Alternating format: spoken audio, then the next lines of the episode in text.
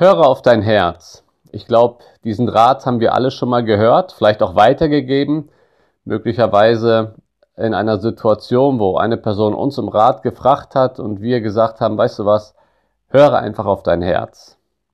Dieser Rat ist vielleicht gut gemeint, aber er ist fatal. Er kann manchmal auch absolut falsch sein. Warum? Wir machen weiter im Propheten Jeremia und ich lese uns mal zwei Verse aus Jeremia 17. Da heißt es in Jeremia 17, 9 und 10, Trügerisch ist das Herz, mehr als alles, und unheilbar ist es. Wer kennt sich mit ihm aus? Ich, der Herr, bin es, der das Herz erforscht und die Nieren prüft, und zwar um einen jeden zu geben nach seinen Wegen, nach der Frucht seiner Taten. Der Prophet Jeremia macht hier deutlich, dass unser Herz trügerisch ist. Das heißt, es betrügt uns selbst. Und wir erkennen diesen Betrug oft nicht im ersten Moment, ja, weil es schwer ist, das zu erforschen. Und, ähm, und deswegen ist der Rat, folge deinem Herzen oder höre auf dein Herz. Tu einfach, was dein Herz dir sagt. Ein sehr gefährlicher Rat. Die Bibel fordert uns auf, unser Herz zu prüfen, nicht unserem Herz einfach zu folgen. Das Buch der Sprüche sagt mehr als alles andere, behüte dein Herz. Wir sollen unser Herz behüten, aber nicht einfach auf unser Herz hören und ihm folgen. Das kann so fatal sein. Einem verheirateten Mann kann das eigene Herz sagen, weißt du was, die Frau, ähm, die nicht deine Frau ist, ist viel attraktiver. Das Buch der Sprüche sagt, begehre nicht ihre Schönheit in deinem Herzen. Ja. Jetzt müssen wir wissen, das Herz ist in der Bibel nicht nur der Sitz unserer Gefühle. Das Herz ist das Zentrum der inneren Person. Im Herzen find, findet auch das Denken statt, das Wollen. Im Herzen werden Entscheidungen getroffen und das Fühlen. Das alles, unsere Wünsche, verortet die Bibel sowohl das Alte als auch das Neue Testament in unserem Herzen. Und deswegen macht die Bibel das auch so deutlich, achte auf dein Herz, weil alles, was du tust, hat seinen Ursprung im Herzen. Und wenn Jeremia jetzt sagt, das Herz betrügt uns, dann sollten wir sehr, sehr gut darauf achten, äh, wenn wir unserem Herzen folgen wollen.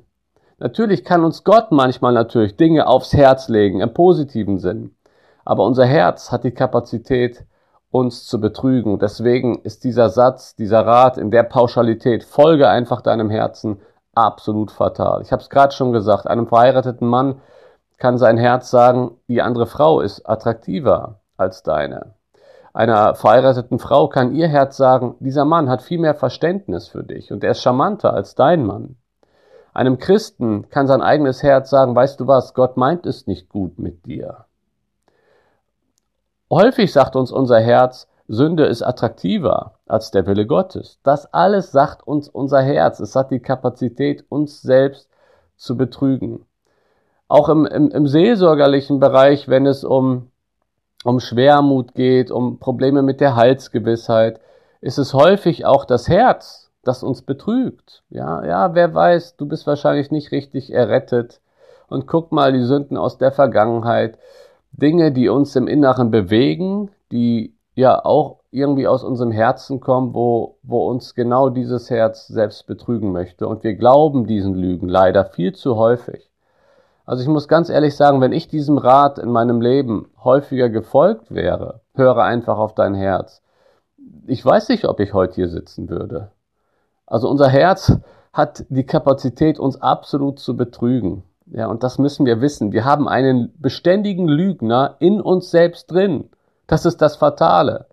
Aber die Lösung ist, und darüber möchte ich heute natürlich auch sprechen, Gott ist derjenige in Vers 10, der das Herz erforscht. Er kann es ergründen. Er sieht in unser Herz und er möchte es uns kundtun, was da drin ist. Ja, das ist ja genau das Gebet des Psalmisten im Psalm 139. Herr, erforsche mein Herz, prüfe mich und erkenne, wie ich es meine und leite mich dann auf gutem Weg. Und deswegen müssen wir nicht Opfer unseres trügerischen Herzens sein. Wichtig ist, dass wir nicht auf unser Herz hören, sondern dass wir unser Herz leiten. Und das ist der Rat, den ich dir nicht nur für heute und für diese Woche mitgeben möchte, sondern für dein ganzes Leben. Leite dein Herz. Man hat mal Personen gefragt, die heftige Depressionen hatten und ähm, diese Depression mit Gottes Hilfe überwinden konnten. Man hat sie gefragt, was waren entscheidende Schritte? Und einige dieser Personen haben gesagt, ich habe aufgehört, auf mich zu hören und habe angefangen, zu mir zu reden.